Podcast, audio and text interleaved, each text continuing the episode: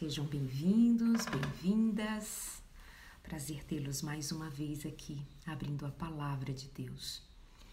Hoje nós vamos falar sobre oração. E logo pela manhã, a primeira coisa, é, entre os pedidos de ajuda, de oração, era uma moça dizendo que o seu noivo faleceu agora pela manhã.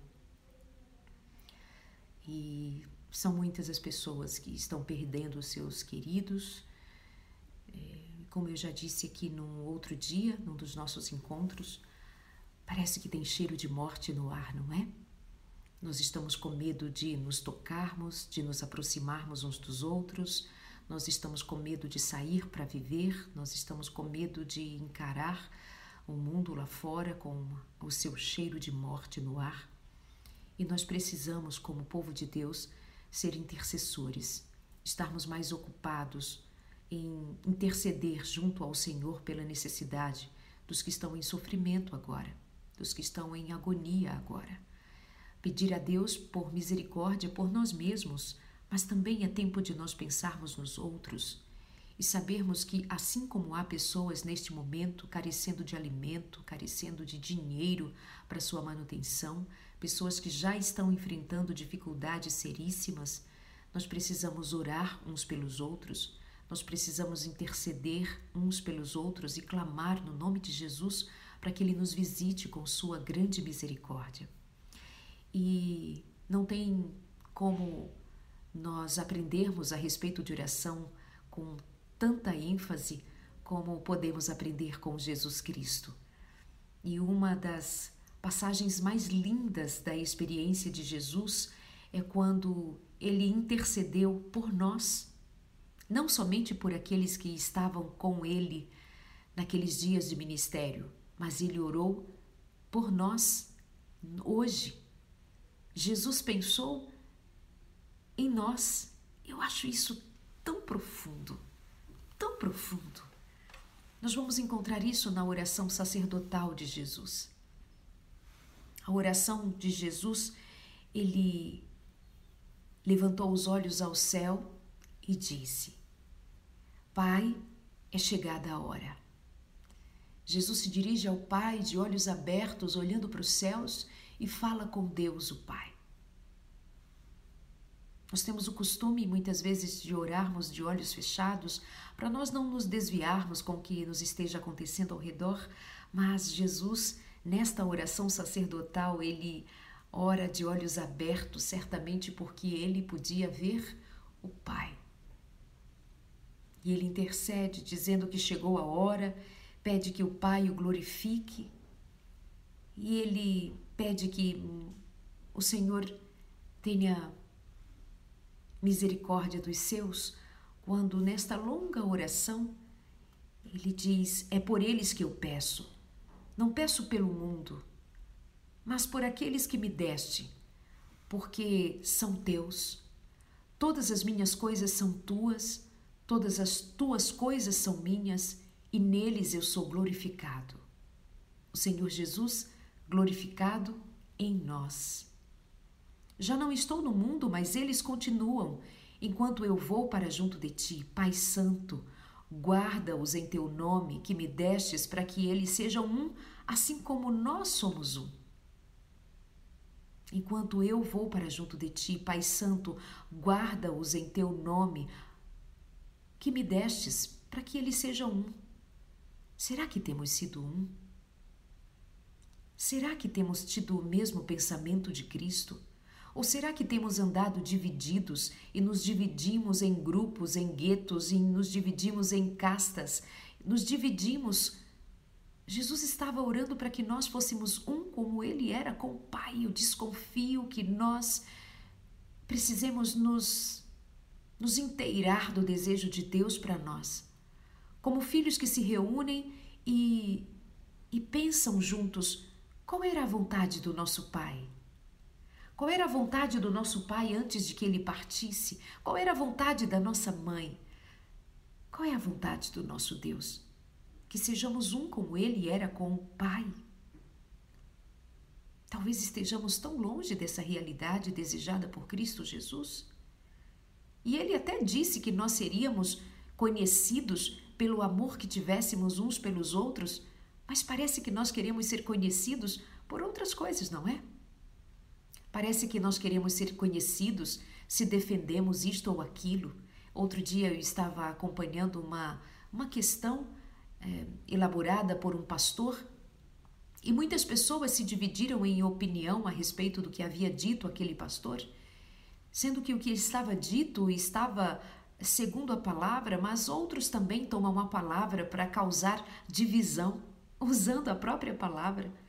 E, e um rapaz, aliás, um rapaz e tantos outros se dividindo ali em críticas, acusações. A proposta era só amar, só entender que o amor vem primeiro, que o amor vem antes de qualquer outra coisa, mas havia divisão e pode perceber Há muita divisão em torno da própria palavra. E o Senhor estava pedindo que nós fôssemos um.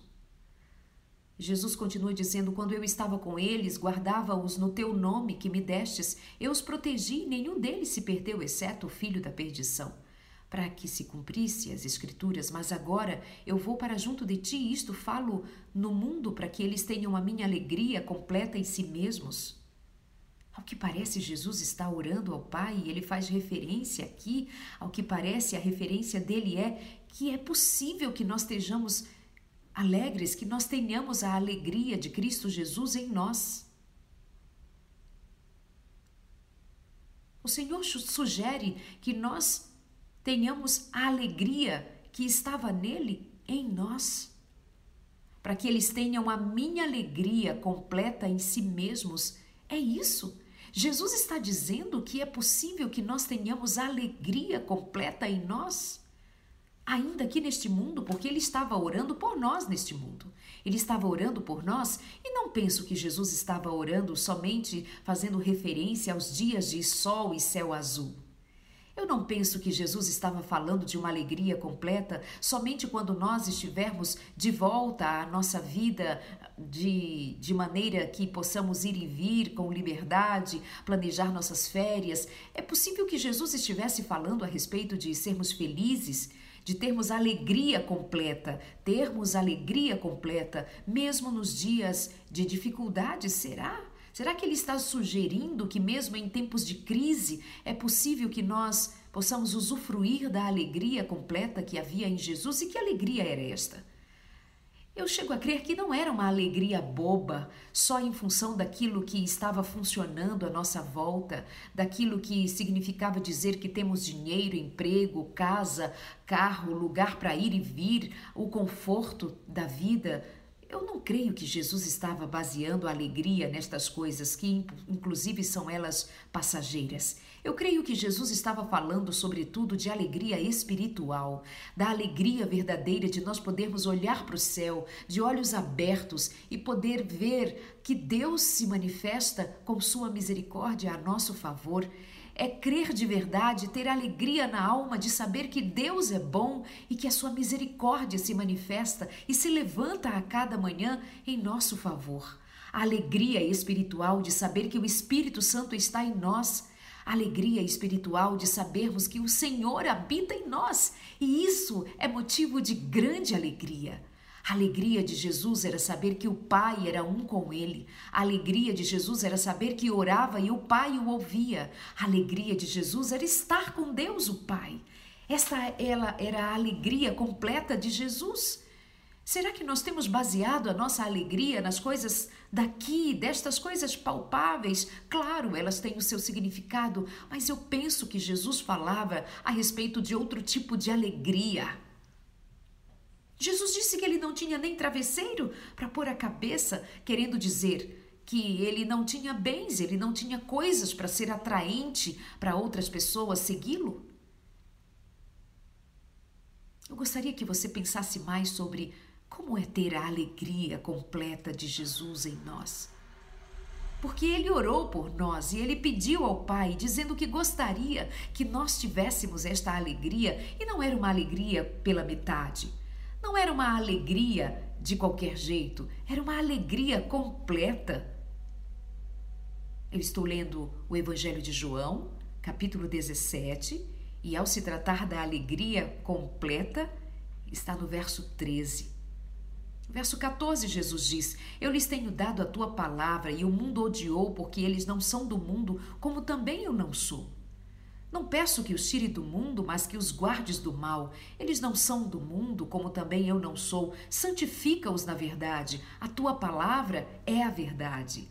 A tua palavra é a verdade. Nós somos chamados a sermos embaixadores de Deus por meio da Sua palavra palavra de amor, palavra de justiça, palavra de intercessão, palavra de consolo, palavra de bondade, palavra de misericórdia, palavra que salva. O quanto você tem buscado na palavra de Deus alimento para sua alma, o quanto você tem nutrido seus pensamentos pela palavra de Deus. É melhor que nutrir as, os seus pensamentos e os seus sentimentos pelas palavras humanas pelas palavras de homens e mulheres que muitas vezes nos xingam, nos humilham, nos deixam eh, maus, infelizes, por causa das palavras cruéis, críticas, queixas, opiniões que nos que contrariam a, a, nossa expectativa, mas opiniões baseadas no egoísmo, na vontade de que nós sejamos como eles querem, como eles pensam, como eles acham que devamos agir. Será que nós estamos de verdade santificando a nossa vida na palavra de Deus? Porque a palavra de Deus é que é a verdade. Ontem eu falava com um grupo de mulheres e as fazia pensar justamente sobre: será que nós temos de fato vivido segundo a verdade? Ou será que temos vivido segundo a mentira? Mentiras são muitas vezes as críticas que nos fizeram, as queixas que fizeram a nosso respeito, as, as intrigas, as opiniões alheias, que estão baseadas no seu egoísmo, que estão baseadas na sua visão de mundo, mas elas não estão baseadas na palavra de Deus. Elas estão baseadas nas suas mentiras, nas suas ilusões, mas nós somos convidados por Jesus Cristo a vivermos segundo a Sua palavra, porque a palavra de Deus é que nos santifica. E alguém pergunta, Darleide, como é se santificar? Vem Jesus Cristo e responde: santificados sejam na minha palavra. É ser guiado pela palavra, é ser instruído pela palavra de Deus, é ser edificado na palavra de Deus, é ser curado segundo a palavra de Deus, é ser iluminado pelo poder da palavra de Deus. Por favor, hoje, mais um desafio para mim e para você. Que nós estejamos firmados na palavra de Deus. Esquece a palavra dos homens.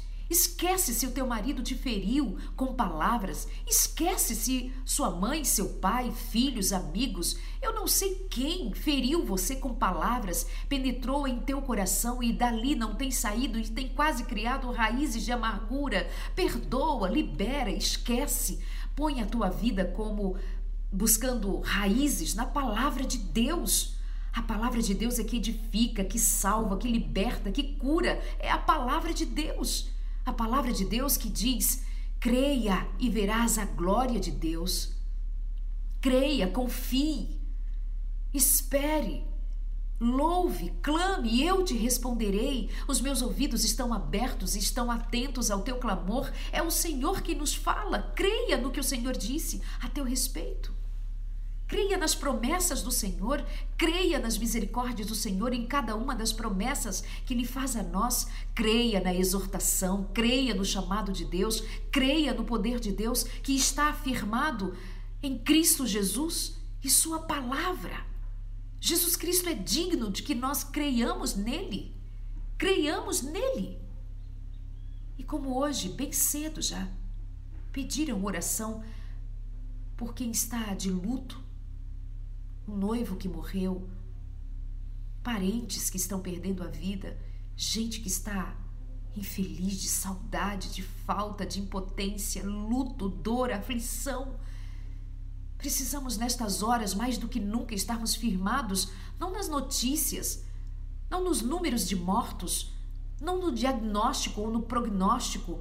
Nós precisamos estar mais centrados no que diz a palavra de Deus. E a palavra de Cristo Jesus declara: se creres, verás a glória de Deus. Se creres em quem? Em Cristo Jesus, no poder de Deus o Pai, na palavra que edifica, na palavra que santifica. Você quer santidade para a tua vida? Busque a palavra de Deus. Mergulhe na palavra de Deus, beba a palavra como água da vida, beba, coma da palavra como pão da vida, coma a palavra de Deus. Nutra seus pensamentos, tome uma palavra e durante todo o dia pense nela, creia nela e espere que o Senhor te responderá com grande misericórdia. Santifica-os na verdade, a tua palavra é a verdade. Assim tu me enviaste ao mundo, também eu os enviei ao mundo e a favor deles eu me santifico para que eles também sejam santificados na verdade. Qual é o desejo de Deus para nós? Qual é a expectativa de Jesus Cristo para nós? Ele nos enviou. Nós somos enviados do Senhor para fazermos as obras de Cristo. Uau, que responsabilidade! Mas nós muitas vezes estamos focados dia e noite em torno de nós mesmos tudo nós, tudo nós, tudo nós. Sou eu, meu casamento, minha história, minha vida, tudo eu, tudo eu. E parece que nós nos esquecemos de que o Senhor nos deu uma missão. Ele nos enviou. Essa expressão de enviar nos faz saber que nós temos uma missão, que nós temos o que fazer além de cuidar da nossa própria vida, além de sermos cuidadosos, sábios e ensinados pelo Espírito Santo para gerir a nós mesmos, a nossa história, nós falamos muito disso aqui em outros encontros e sempre tenho falado disso. Mas, sobretudo, não, não percamos de vista que o Senhor nos enviou, que nós temos missão a cumprir. Missão a cumprir em nome de Jesus. Pregar a palavra saciar a necessidade dos irmãos, acolher os que estão necessitados, ser mão de Deus para cuidar, ajudar, abençoar. Nós temos uma missão: mostrar Jesus ao mundo em palavras e atos. E Jesus diz: Eu não peço por estes, eu não peço somente por estes, ou seja, por aqueles com quem Jesus estava. Ele diz, mas também por aqueles que vieram a, vierem a crer em mim, somos nós. Por meio da palavra que eles falaram, a fim de que todos sejam um, e como tu, ó Pai, estás em mim e eu em ti, também eles estejam em nós, para que o mundo creia que tu me enviastes. Como tu, ó Pai, estás em mim e eu em ti, também eles estejam em nós. Jesus orando, clamando a Deus, o Pai, para que nós estivéssemos nele, Cristo Jesus.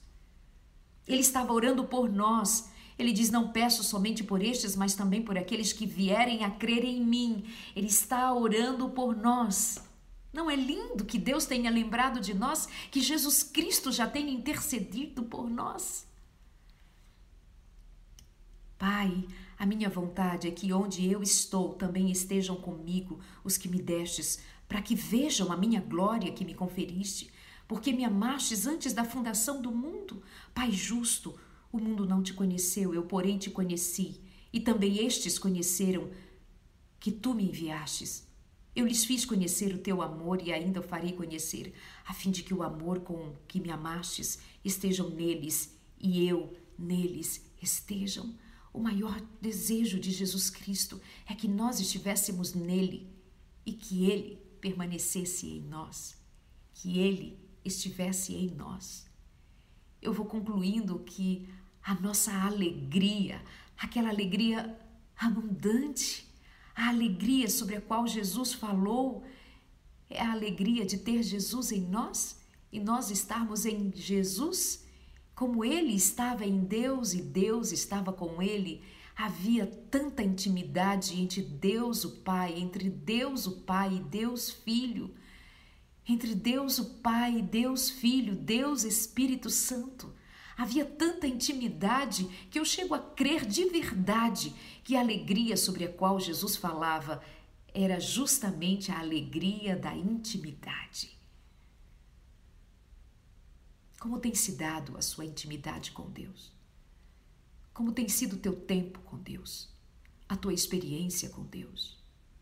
como tem sido o tempo que você dedica a estar em Cristo Jesus, para que Cristo Jesus, por meio do Espírito Santo, esteja em nós. Queridos, e uma das maneiras de nós termos intimidade com Deus é buscarmos conhecer a Deus por meio da Sua palavra, é buscarmos a Deus em oração, intercedermos uns pelos outros. E por falarmos em intercedermos uns pelos outros, olha o que o Senhor me ensinou nesta manhã: que é pecado não orar uns pelos outros. É pecado. É pecado que os servos de Deus não se importem com as necessidades uns dos outros. É pecado que nós não oremos uns pelos outros, é pecado. Olha que diz lá no livro de 1 Samuel, capítulo 12.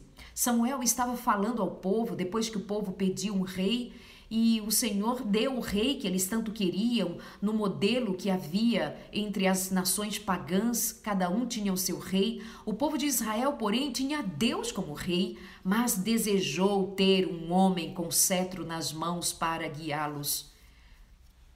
Mesmo o coração de Deus sendo contrariado quando o seu povo não quis ser guiado diretamente por Deus, que instruía os profetas e os profetas comunicavam diretamente ao povo a vontade de Deus, o povo desejou um rei, como os pagãos tinham reis.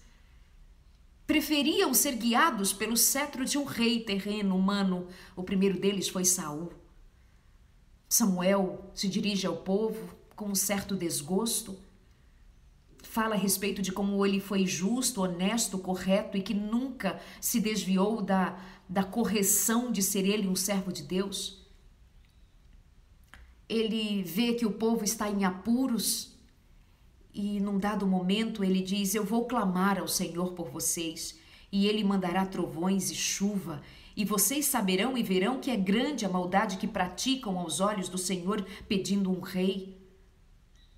Mas então Samuel invocou ao Senhor, e o Senhor mandou trovões e chuvas naquele dia, e todo o povo temeu grandemente ao Senhor. Todo o povo disse a Samuel: Ore por estes seus servos ao Senhor. Era o povo pedindo a Samuel que orasse por eles. Ore por estes seus servos ao Senhor, seu Deus, para que não venhamos a morrer, porque a todos os nossos pecados acrescentamos o mal de pedir para nós um rei. O povo reconheceu que fez mal contra Deus e pediu que Samuel orasse. Então Samuel disse ao povo: Não tenham medo. Vocês de fato cometeram todo este mal. No entanto, agora, agora não se desviem, não se desviem do Senhor. Pois vocês estariam seguindo coisas vãs que nada o aproveitam e que não os podem livrar porque são vaidade. Agora que vocês pecaram, por favor, não fiquem aí pensando que Deus virou as costas, que Deus não mais se importa, Ele vai ouvir as orações. Agora, aprumem a vida. Será que eu estou falando aqui hoje, nesta manhã, para alguém que tem andado em pecado e que, por estar em pecado, agora tem medo de que não seja aceito por Deus? Deixa eu te lembrar uma coisa, segundo a palavra de Deus. Todas as vezes que nós decidirmos abandonar um pecado, o Senhor nos aceita prontamente de braços abertos, nos acolhendo e dizendo: Filhinho, vem cá. Dizendo aos santos anjos: façam festa, porque hoje, hoje houve alegria no céu, um Salvador se converteu a mim. Não tenha medo. Quando você dá crédito ao Senhor, quando o Senhor vê que você se, se volta para Ele, Ele simplesmente recebe. Ponto. Hoje é dia de fazer concerto com Deus? Hoje é dia de o Senhor te receber. Em nome de Jesus, volte-se para Deus. Abandone essa vida de pecado, abandone essa vida de distância de Deus. Está isolado de Deus, está apartado de Deus, está com medo de Deus. O Senhor garante: não temas. Não temas.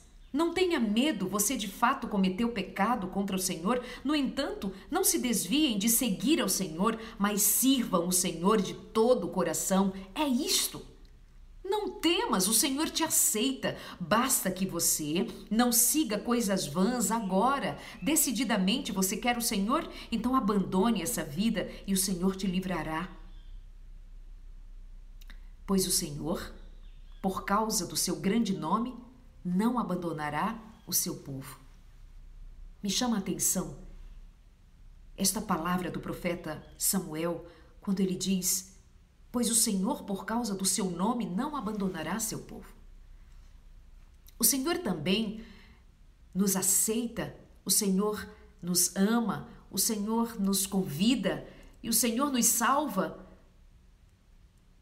não somente por nós, mas por causa do nome dele, porque ele empenhou o próprio nome sobre nós.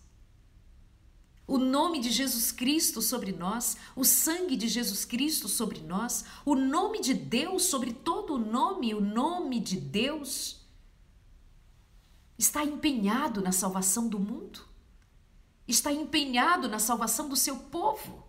Por amor do nome de Deus, Ele salva, Ele cura, Ele liberta, Ele cuida do seu povo, Ele guia a sua igreja, Ele próprio, por causa do seu próprio nome que está empenhado sobre cada um de nós. Isto não é lindo? Não é poderoso isto? Nós ficamos muitas vezes empenhados no nosso próprio nome, nas nossas próprias obras e dizemos: Ó, oh, eu fiz isso, eu fiz aquilo. A palavra vem dizer que até mesmo quando nós pecamos, se nós imediatamente nos voltarmos para o Senhor, Ele nos aceita por amor a nós e por amor a seu próprio nome, porque o seu nome, volta a dizer, está empenhado sobre nós.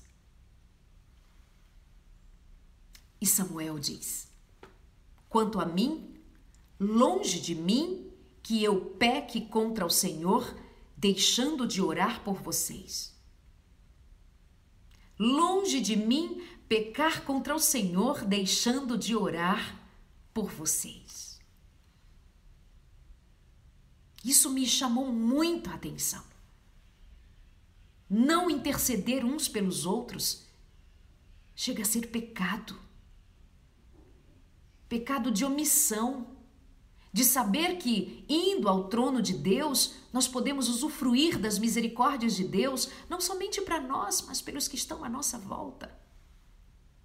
Quanto a mim, longe de mim que eu peque contra o Senhor, deixando de orar por vocês, pelo contrário, eu lhes ensinarei o caminho bom e direito. Tão somente temam ao Senhor e sirvam a Ele fielmente de todo o coração. Vejam que coisas grandiosas Ele fez. O profeta diz que é pecado, que seria um pecado contra o Senhor não interceder. Pecado. Pecado não orar, pecado não buscar o Senhor, pecado não crer que Ele nos ouve, pecado não crer no seu perdão, pecado, pecado de incredulidade, pecado de incredulidade, não crermos que o Senhor é por nós e não contra nós, a nosso favor e não contra nós, ouve as nossas preces, nossas orações, o Senhor é bom e a sua misericórdia dura para sempre. E alguém vai dizer, mas Darleide, eu tenho orado tanto, eu tenho orado tanto. Sabe quantos anos Isaac orou para que sua mulher tivesse um filho? 20 anos. E ela teve dois. Isaac intercedeu por sua mulher e se passaram 20 anos até que se cumprisse o tempo de Deus para que ela ficasse grávida, a sua esterilidade fosse curada. Quantos anos Caleb esperou que se cumprisse uma promessa para que ele tivesse um pedaço de chão entre o povo de Israel? 40 anos se passaram e Caleb esperou.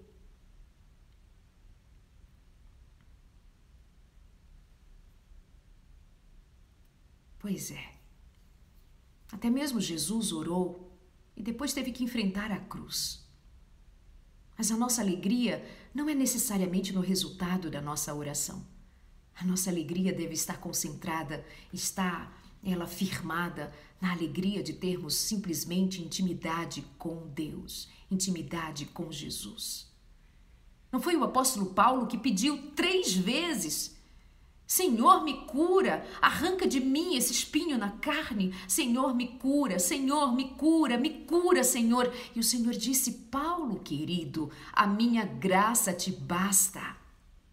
A minha graça te basta, Paulo. E Paulo nunca mais se queixou daquele espinho na carne. Paulo viveu com aquele espinho na carne até o último dia. A alegria de Paulo não estava em ter tido a sua oração respondida. A alegria de Paulo estava em ter intimidade com Cristo Jesus e viver que e ver que Jesus estava com ele, apesar de não ter tirado dele o espinho na carne. Por que, Darleide? Eu não sei por quê.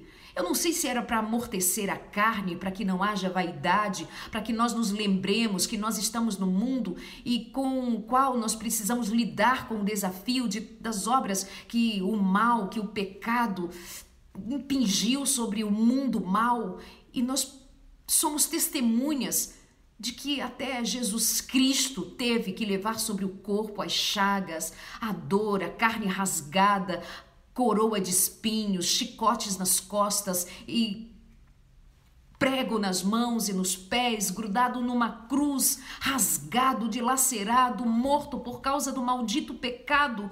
Jesus havia orado dizendo: Pai, se possível, passa de mim este cálice. Mas não foi possível passar aquele cálice. No entanto, Jesus disse: Pai, contudo seja feita a tua vontade, e havia propósito na cruz, e o Senhor precisava enfrentar a cruz.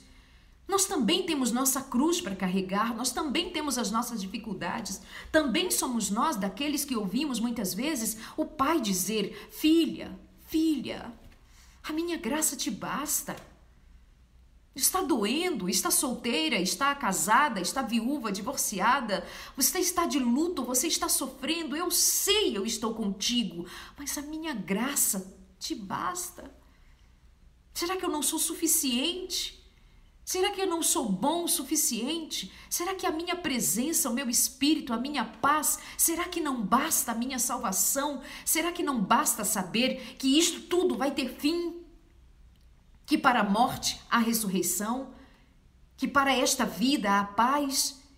Que para isto que nós temos enfrentado agora, a esperança da glória de Deus se levantar diante de nós? Que há livramento, que há poder de Deus para nos, nos guardar? E nos guardar, sobretudo, nem tanto da morte daqui, desta vida. Lembra que o amigo de Cristo morreu? Lázaro morreu. Era amigo íntimo de Jesus, mas morreu. Jesus chorou, e Jesus chorou nem tanto com a morte de Lázaro, ele chorou por causa da incredulidade do que estava, dos que estavam chorando ali ao redor. O pior de tudo não é a morte. O pior de tudo não é a morte. O pior de tudo é a incredulidade. O pior de tudo é nós não considerarmos que o melhor da vida é a graça de Cristo, é a salvação. É saber que se nós morrermos aqui, nós morremos salvos. Que Jesus Cristo em breve se levantará sobre a terra e dirá à morte: Onde está o teu aguilhão? Porque todos os túmulos serão abertos e dali sairão os que creram em Jesus Cristo, sairão para a glória eterna. É pensar que nós, mais do que desejarmos as coisas deste mundo, tenhamos em memória de que nós somos do reino de Deus e no reino de Deus nem a morte, nem a vida nos separará do amor de Deus. Vê mais uma vez, é ter intimidade com Deus que vale a pena.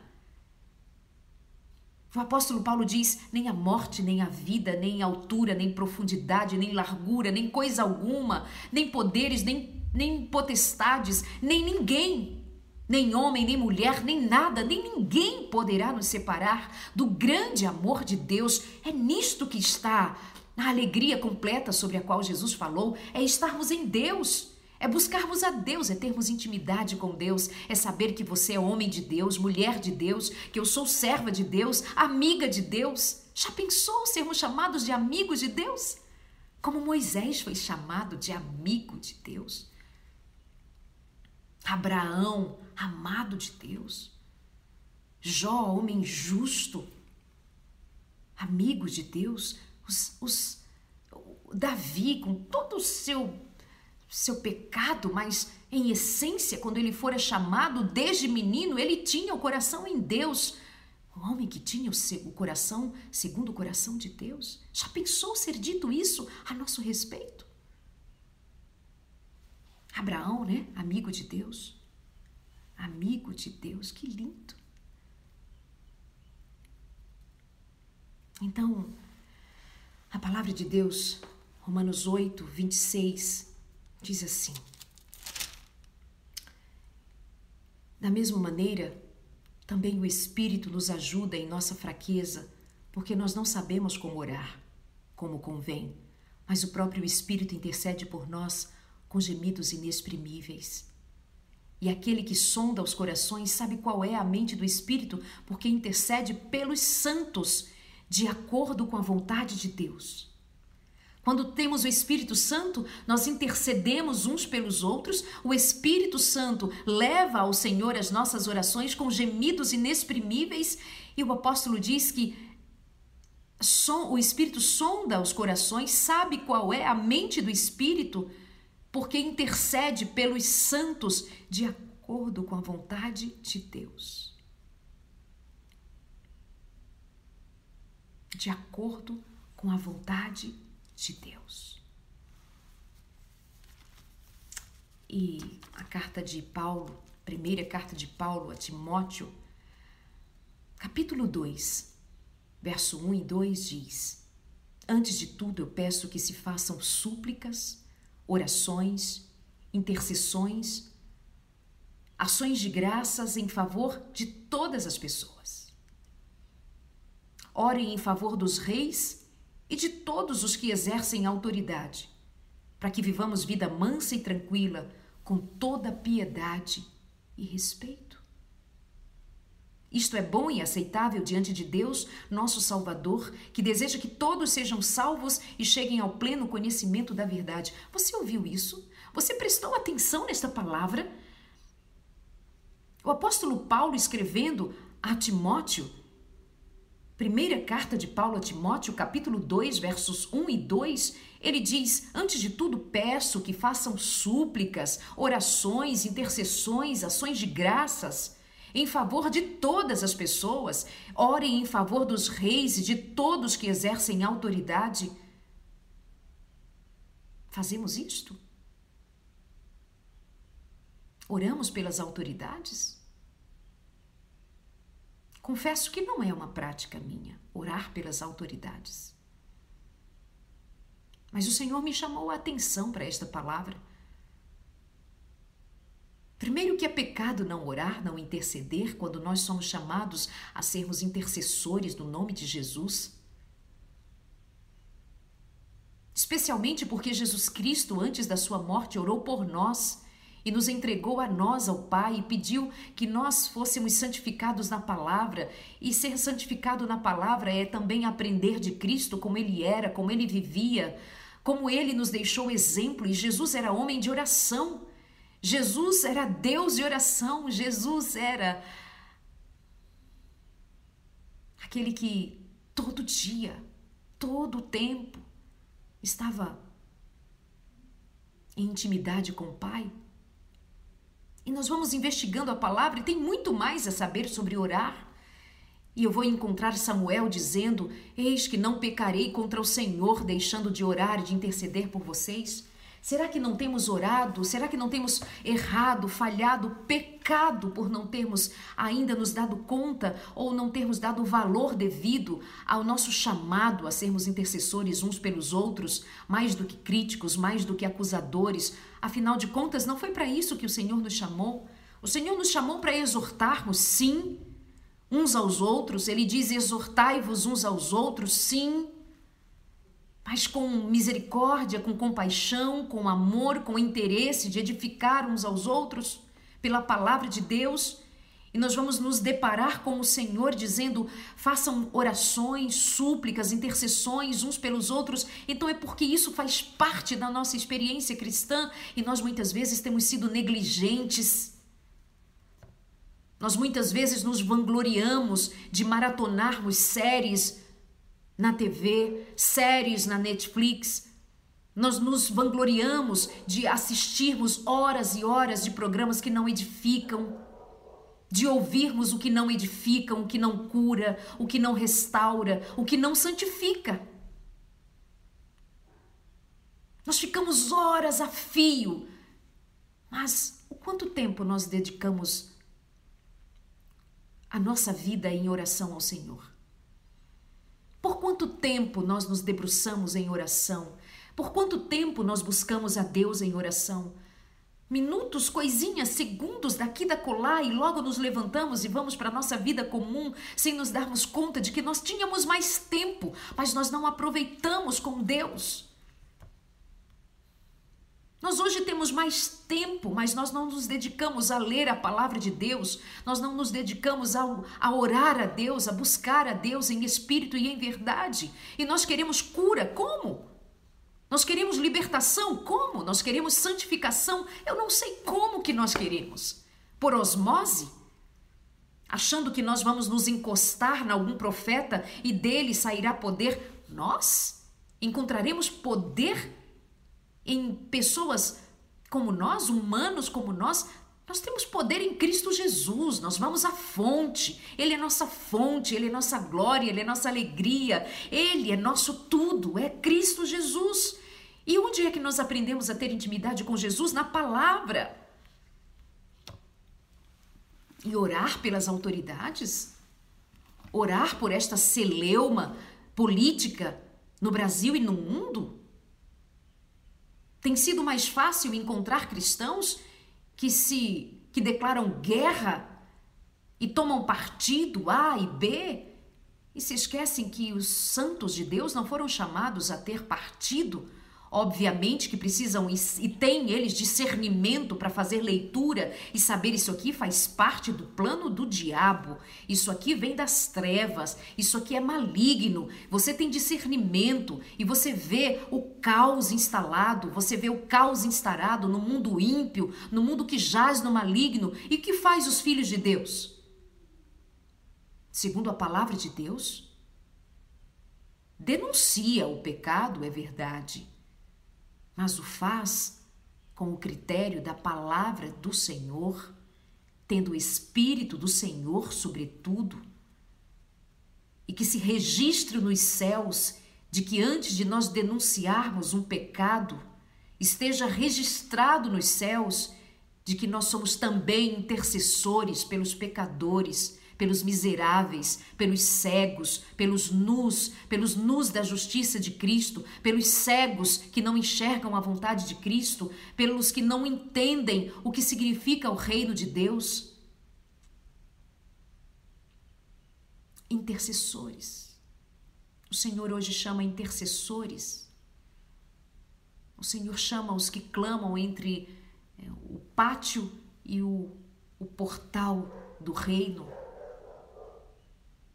os que oram, os que jejuam, os que clamam, os que creem, os que vivem pela palavra e pelo poder de Deus. E não somente vive de falar, mas vive uma vida que corresponde à vontade de Deus, que toma a palavra de Deus, toma o evangelho de Cristo Jesus e tem a coragem de ser sendo confrontado por ele, humildemente se submeter a ele e mudar clamar, se humilhar, aprender a ser generoso, bondoso, gentil, perdoador, dar esmolas, fazer caridade, estender a mão, se importar com os que choram, se importar com as viúvas, os órfãos, os que estão chorando, os infelizes, os desprezados, os que estão de luto, os que estão cansados não foi para isto que nós fomos salvos? Não foi para isto que nós fomos salvos? Mais do que fazermos declarações a respeito do que pensamos A ou B a respeito de política, o que quer que seja, o nosso maior, a nossa maior denúncia a respeito do pecado que cometem é o quanto nós fazemos o inverso. Quando o mundo é incrédulo, nós cremos. Quando o mundo é, promove a imoralidade, nós promovemos a santidade e a pureza. Quando o mundo promove a injustiça, despreza, despreza os pobres, despreza os famintos, nós vamos lá e estendemos a mão, dividimos o que temos. Em vez de termos duas capas, temos uma para abençoar o outro. O Evangelho nos confronta. Bom, mas por hoje é só.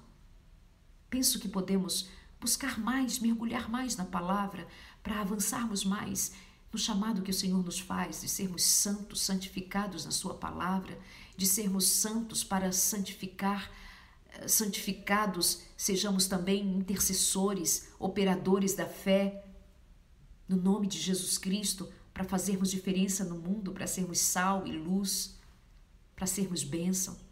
E isto começa numa obra de intercessão. Ore mais, ore mais, louve mais, clame a Deus Espere em Deus, confie em Deus. As nossas orações todas estão registradas nos livros dos céus. O Senhor nos ouve. Ele é bom, ele promete, ele é Deus, ele é fiel, ele não mente. Ele proverá resposta à nossa fé. Em nome de Jesus. Em nome de Jesus.